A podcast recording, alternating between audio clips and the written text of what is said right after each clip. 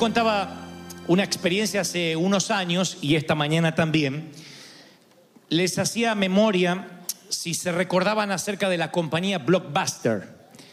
Era el programa para cualquier fin de semana, especialmente si estaba lluvioso o frío. Porque uno decía, me voy a rentar 10 películas en Blockbuster. Y pensábamos que íbamos a rentar toda la vida, ir al negocio, llevar las palomitas de maíz, algún chocolate. Por eso engordábamos tanto, porque uno iba por la película y no se volvía con la película solo.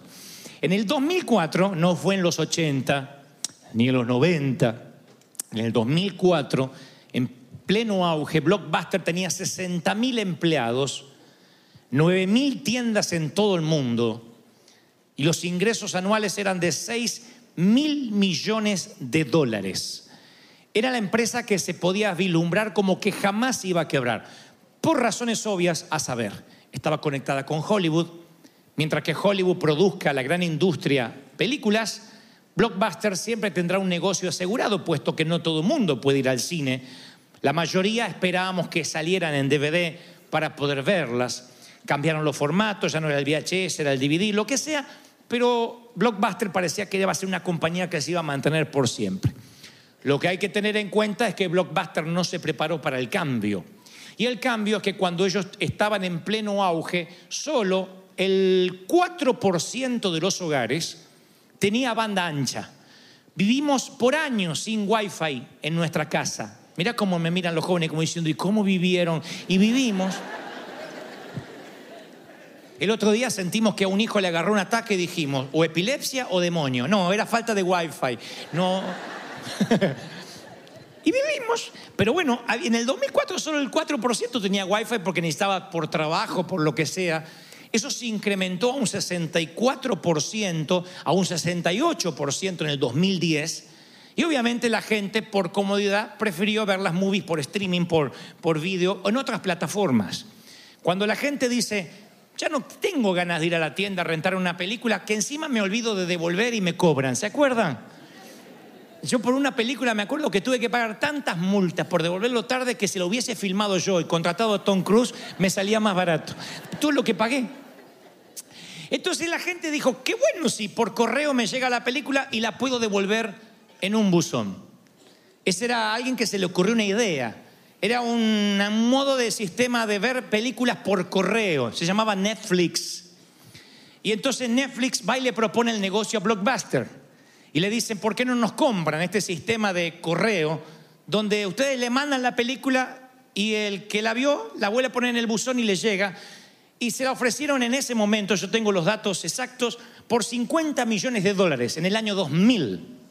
Entonces, es mucho dinero. 50 millones de dólares era la facturación de tres días en todas las tiendas de Blockbuster. En tres días podían haber pagado la empresa Netflix, pero había alguien en el, en el comité, en la comisión que se resignó a cambiar. Dijo, no, ¿quién va a querer no venir a las tiendas y ver la película en su casa? La gente le gusta tocar la película, elegirla. La gente tiene una relación con Blockbuster que nunca va a querer relegar. Quebró Blockbuster en pleno, en pleno año 2001, ya nadie iba a rentar películas. Y finalmente Netflix hoy se ubica actualmente en el valor de 33 mil millones de dólares, superando el valor de la CBS. Esto, en términos de los negocios, es devastador y se llama no tener la capacidad de reinventarse, no tener la capacidad de ver que viene un cambio. Si hablamos en términos financieros o de negocios, el cambio puede ocasionar quiebras, puede ocasionar desempleos, pero siempre me he preguntado si no estamos preparados para el cambio espiritual, ministerial, familiar, social, anímico. Muchas veces yo he estado en consejerías pastorales donde el cónyuge le dice al otro o la esposa le dice al caballero o el caballero a la mujer, cambiaste, no eres el mismo con el que me casé. Y miren que algunos están diciendo amén por dentro. Sí, cambió, es que cambiaste. ¿Saben cuántas mujeres dicen que cambió? Antes no era así, antes era caballero, olía bien. Y él dice, y ella antes era amorosa, dulce, sutil, ahora todo le molesta, cambió, no es la misma persona. Hasta escuché decir, le agarró un demonio. No, cambió. Cambiamos, para mejor, para peor, para más regular. No somos los mismos que el año pasado. No es un orgullo si yo nunca cambio. ¿Cómo que no? Tenemos que cambiar. Es nuestra obligación cambiar. ¿Cuántos empleados trabajan felices en su compañía por años, de pronto cambia de firma, cambia de dueño, cambia el modo de operar, cambia la línea de personal, la línea de producción, el ambiente. Y los empleados dicen, ya esta fábrica, esta empresa, esta oficina no es lo mismo. Y no, cambió. Los países cambian. Gobiernos enteros mutan por elecciones democráticas o a veces, en el peor de los casos, por golpe de Estado. Jugadores de fútbol que creen que van a vivir toda la vida jugando, a los 36 años son considerados viejos en las grandes ligas. Padres que tan pronto aprendemos a lidiar con un bebé, empieza a dar los primeros pasos. Y cuando tú dices, ya soy un experto en un niño que da sus primeros pasos, se transforman en esas criaturas raras llamadas adolescentes. Y después cuando uno dice, ya sé lidiar con un adolescente, se transforma en un mamut con pelo en las patas y tiene 42 años. Nunca paramos. Nunca paramos. Nunca un padre se recibe como padre. En aprender a vivir se nos va la vida. ¿No? Cuando uno dice, ahora sé ser mamá, es abuela. Cuando uno dice, aprendí a ser novio, ya se tiene que casar. Cuando dice, aprendí a ser esposo, lleva dos divorcios. La vida va pasando mucho más rápido de lo que uno cree. Los cambios son tan eh, frecuentes que los expertos dicen que la manera de lidiar con los cambios es aferrarse y anclarse a un Dios que no cambia. Es la única manera. No hay forma de soportar las tormentas de los cambios si no estás anclado a un Dios que dice, yo soy, yo soy el mismo ayer, hoy y por los siglos. Yo no cambio. ¿No les parece maravilloso? Es la única manera de manejar los cambios en un Dios que no cambia. Nosotros pensamos, bueno, Dios a lo mejor ya no es el mismo de antes. Dice la Biblia en Malaquías 3:6, porque yo Jehová no cambio. A mí eso me tranquiliza. Dice Santiago 1:17, en el cual no hay mudanza, ni sombra de variación. O sea que no solo no hay cambio, sino siquiera hay una sombra de cambio, nada. Dios no odia el pecado con menos pasión que lo dio hace mil años atrás. Dios no cambia sus medidas. Él nunca levanta sus restricciones. Dios no es como las luces de los semáforos a las 3 de la madrugada en México, en Argentina o en Ecuador, que no lo respeta nadie. Dios no cambia, no hace excepciones de ningún tipo, no se ablandó. Dios no dice, bueno, estamos en el siglo XXI y entiendo que, que tienes que pecar más que tus abuelos. No, pero tampoco cambia su gracia, su misericordia. Dios es el mismo que dice, te amé de tal manera y te amo de tal manera que si metes la pata, abogados tienes para conmigo. Yo te vuelvo a dar una oportunidad, yo te vuelvo a dar misericordia, yo te vuelvo a dar. Ese es el Dios que no cambia. Ahora, esta es la falacia. Mire, présteme mucha atención a lo que viene. El tema es que confundimos y pensamos, bueno, si Dios no cambia, yo tampoco cambio. De ahí nace el legalismo. Las tradiciones, que aprendemos el cómo hacerlas y nos olvidamos el por qué las hacemos. Bueno, es que siempre en esta iglesia se hizo así. ¿Y por qué hacen esto? Porque siempre se hizo así. Y no entendemos por qué. Yo provengo de una tradición donde pensaba que las aguas del bautismo me cambiaban. Yo decía, la- yo se los conté hace un par de domingos, yo dije, me bautizo y salgo nuevo. Yo tenía 17 años cuando me bauticé con todas las hormonas en ebullición y dije, cuando me bautice voy a ahogar al Dante lujurioso. Dos días después de bautizado me di cuenta que el lujurioso sabe nadar, porque... Y yo dije, pero ¿por qué las aguas del bautismo? Le dije, pastor, no me puedo bautizar otra vez. Y yo no entendía que tenía que entrar en un proceso, que no era magia, que es un proceso de cambio, que uno tiene que cambiar. Yo me escucho mis primeros mensajes, no, no, ¿qué digo mis primeros? Mensajes de hace ocho años atrás y me doy vergüenza. Digo, ay, ¿por qué está en la red eso? Ay, ¿qué dije? Ay, qué, qué bruto que era. Y yo sé que voy a decir qué bruto que soy hoy dentro de 10 años. Eso es lo bueno que uno va creciendo conforme la estatura de la plenitud de Cristo. Uno tiene que cambiar. Dios ama la renovación. Lo que pasa es que a medida que vamos creciendo, nuestro cerebro tiende a operar más con los recuerdos que con el futuro, que con la visión. El cerebro es así. Por eso la gente que pasa determinada edad siempre está hablando de cosas del pasado, de cosas que fueron, y nosotros todos vamos para ahí a repetir historias. Y no está mal no olvidar lo que Dios hizo, porque continuamente de Génesis a Apocalipsis la Biblia recuerda, recuerda de dónde te saqué, recuerda de dónde saliste. Está bueno recordar. El problema es cuando solo vivimos en el pasado y no podemos dejarlo y no tenemos lugar físico, no tenemos lugar para asimilar lo nuevo que Dios quiere darnos. Entonces uno tiene que entender que todas las cosas que nos van pasando no son para siempre. Parece algo infantil, pero necesito que lo escuches porque Dios me hizo énfasis en que te dijera esto. La vida no es unidimensional y lineal. Por ejemplo, la vida no es una sola cosa que te pasa y eso te define. Gran error que cometemos los seres humanos. ¿Y qué de tu vida? Y soy divorciado. No, no, te pregunté qué es de tu vida. Soy divorciado. Como que va con un cartel. Divorciado, divorciado, divorciado. Pregunte aquí, divorciado, divorciado. No. ¿Qué de tu vida? Tengo cáncer.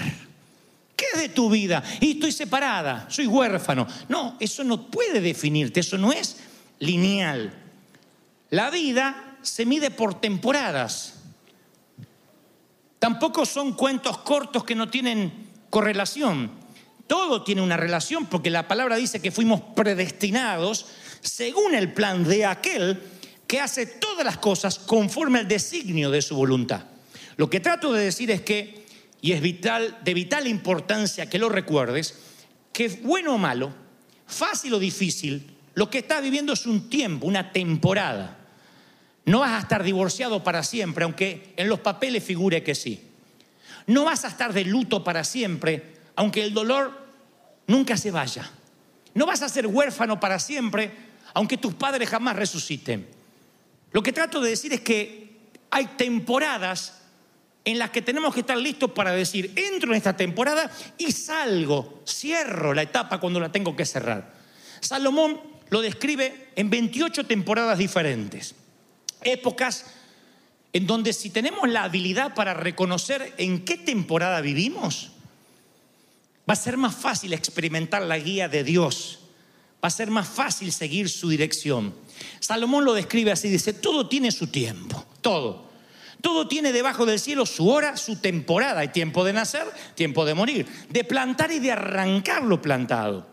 Tiempo de eh, matar y tiempo de curar, de destruir y de edificar. Ahora le voy a explicar esto de destruir. Tiempo de llorar y de reír. Tiempo de bailar y de echar, de esparcir piedras, de juntar piedras, de abrazar y de que no te abracen. No significa va a haber gente que morirá sin un abrazo solterón de por vida. No, es un tiempo. Tiempo de buscar y tiempo de perder, de guardar y de desechar, de romper y de coser, de callar y de hablar, de amar y de aborrecer, de guerra y de paz. Salomón hace una lista de 28 temporadas retazos de los tipos de etapas que probablemente experimentarás en el curso de tu vida, de modo que cuando termine una etapa no te aferres a ella, sino que digas, bueno, se terminó, a vivir otra etapa. ¿Soy, claro lo que trato de decir? Porque si lo ves como una temporada, no te vas a amargar. Va a haber temporadas que tu hijo se va a poner rebelde, o acaso capaz que ya lo está. Temporada en que tu hijo te dice, va a pensar que todo lo que digan los padres es una idiotez. Y lo que le digas es, "Ah, esa es, tú no sabes nada. Y tú dices, se me endemonió, es una temporada. Es una temporada, va a pasar. Como va a haber una temporada en que todo lo que digas va a decir, papá, qué sabio, mamá, qué sabia que eres. Temporadas. Los matrimonios pasan por temporadas. No todos hacen el amor lujuriosamente encima de la cocina y los cuchillos vuelan para todos lados, como las películas. Viejo, ¿cuándo no hacemos algo así otra vez? Porque se rompe la cocina, gorda, no podemos, dice. Temporadas. Si uno no las entiende, va a sufrir. Va a decir, pero ¿qué cambió? No, no, son tiempos. Y en esas temporadas, en experimentar lo nuevo y dejar lo viejo, algo muy significativo, y lo diré una y otra vez, son las relaciones tóxicas. A ver, hago la aclaración, no significa dejar de amar, ser grosero, pero significa entender que hay gente que te drena. Entonces tienes que decir, mira, yo quiero bendecir al que me drena, yo quiero ayudarlo, pero hasta tanto yo no esté fuerte, voy a hacer una dieta de relaciones tóxicas. A mí, yo veo en las escrituras Bernabé y Pablo en Hechos 15 que se empezaron a tener fricciones y dijeron, bueno, cada uno va a seguir por su camino, su viaje. Ahora no es el momento de estar juntos. Y eso pasa en el ministerio, pasa en la vida, en las parejas. Hay parejas que son disfuncionales. Estoy hablando de parejas que están de novios, están conociendo y desde que están juntos son la peor versión de cada uno. Desde que estás con esa persona dejaste de orar, dejaste de buscar a Dios, eh, tienes menos paciencia, hasta te avejentaste. Acá no pasa, pero pasa en el servicio de las nueve. Mucha gente que se avejenta. y yo digo, ¿por qué no cortan la relación? Porque están en una, en una espiral, están en un vórtice que los chupa, que los drena. Es una relación tóxica. Hay relaciones que se tienen que terminar, que te enferman. Y uno tiene que decir, bueno, a ver, Salomón dijo que hay temporadas, que no tengo que aferrarme a una temporada porque no, no doy lugar a lo nuevo. Me quedo en el tiempo para llorar y no accedo al tiempo para reír. Me quedo en el tiempo de juntar piedras y no, me, no paso al tiempo de arrojar las piedras. Cada temporada tiene su afán. Cada temporada tiene que pasar. Cuando no estamos propensos, cuando no se abre una parte cognitiva de nuestro cerebro para cambiar, ni siquiera maduramos. Porque te diré esto, crecer, crecemos todos, si no tienes ninguna anomalía física. Envejecer, envejecemos todos, con anomalía o sin anomalía. Pero madurar es opcional. Madurar es algo que uno tiene que hacer. Por ejemplo, te voy a poner un ejemplo en un matrimonio, una pareja normal. Hay dos maneras de lidiar en un matrimonio. Tu marido tiene la maldita costumbre de bañarse e inundar el baño y tirar la toalla y dejarte el calzón colgado así, sucio. Se lo dice una vez, dos veces, le hace ese escándalo. Los vecinos dicen, ¿qué estará pasando? Se están matando y es el calzón del marido que lo vuelve a colgar ahí. Tienes dos opciones. O sigues haciendo escándalo o dices, yo voy a cambiar, voy a madurar. Hay problemas más graves que esto. No estoy siendo apología de que lo dejes hacer lo que quiera, pero tú tienes que decir, ¿y si vuelo por fuera del radar? ¿Y si mis problemas tienen que ser más importantes para que realmente me saque de quicio? Así que cuando pueda, aunque mal me pese, voy a juntar yo la toalla. Si puedo, se lo digo bien. Si no, no se lo digo. Yo voy a madurar, voy a pasar a otro nivel, en todos los órdenes. Ahora, Dios no cambia, pero nosotros sí. Arrepentimiento significa cambio. Un cambio en el proceso mental. Dios dice, este 2019 tienes que cambiar tu manera de pensar. Tienes que decir, voy a pensar diferente, voy a ser positivo. Voy a ver las cosas voy a ver que en la vida yo siempre estoy en una escalera. Acuérdense esto, siempre estás en una escalera. Si te concentras en mirar todo lo que te falta para arriba y ver, uy, mira dónde llegó aquel, uy, ¿cuándo voy a tener aquello? Siempre vas a vivir frustrado. Pero si miras todo lo que ya subiste y miras para abajo, decís, wow, todo lo que logré. Bien podría estar ahora como hace unos años. Mira todo lo que Dios me dio. Esa es la diferencia entre un petulante y un corazón agradecido.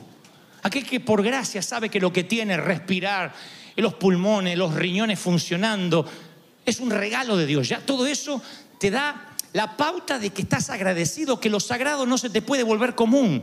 Eso es lo fascinante. Ahora, Abraham vivía en Ur de los Caldeos, que es eh, del mundo antiguo, es lo que hoy es Irak.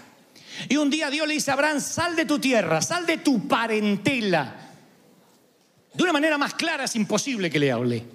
Y Abraham agarra a su familia y se lleva a un sobrino, que era parte de la parentela, que les trajo unos problemas después a Lot. Entonces yo digo, cuando hay que cambiar, hay que cambiar completamente, no un poquito. Dios no bendice la obediencia por aproximación. Dios te dice, ve al norte y tú vas al noreste, no estás obedeciendo. Bueno, pero por lo menos voy al noreste. No.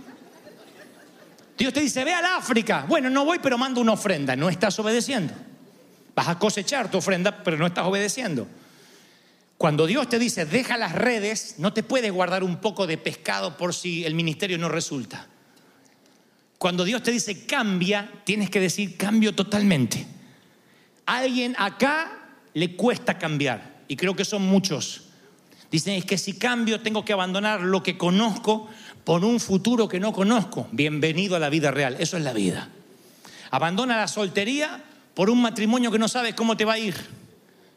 Abandonas el ser padres sin hijos por tener hijos y no vas a saber cómo vas a ser como padre. Saliste de un país para venir a este sin saber cómo te iba a ir. Si no corres riesgos, no hay cambio. Si no hay cambio, mueres. Y por mucho que cambie el calendario, el dígito, el último dígito, estás aferrado al año 2000. No hay cambios. Y hay momentos que hay que quemar el arado, hay que quemar lo que conocemos para emprender lo nuevo. Dejar los recuerdos de la tienda en el pasado y emprender lo que Dios quiere. ¿Está dispuesto a lo nuevo, sí o no? Decía Alvin Toffler, que escribió un revolucionario libro llamado El Shock del Futuro, él dijo, los analfabetos del siglo XXI no son aquellos que no van a poder leer ni escribir, son aquellos que van a perder la capacidad de desaprender y reaprender. Cuando tú egresas del seminario bíblico, o de la universidad o del high school o de lo que haya estudiado y dejas de aprender, eres un analfabeto.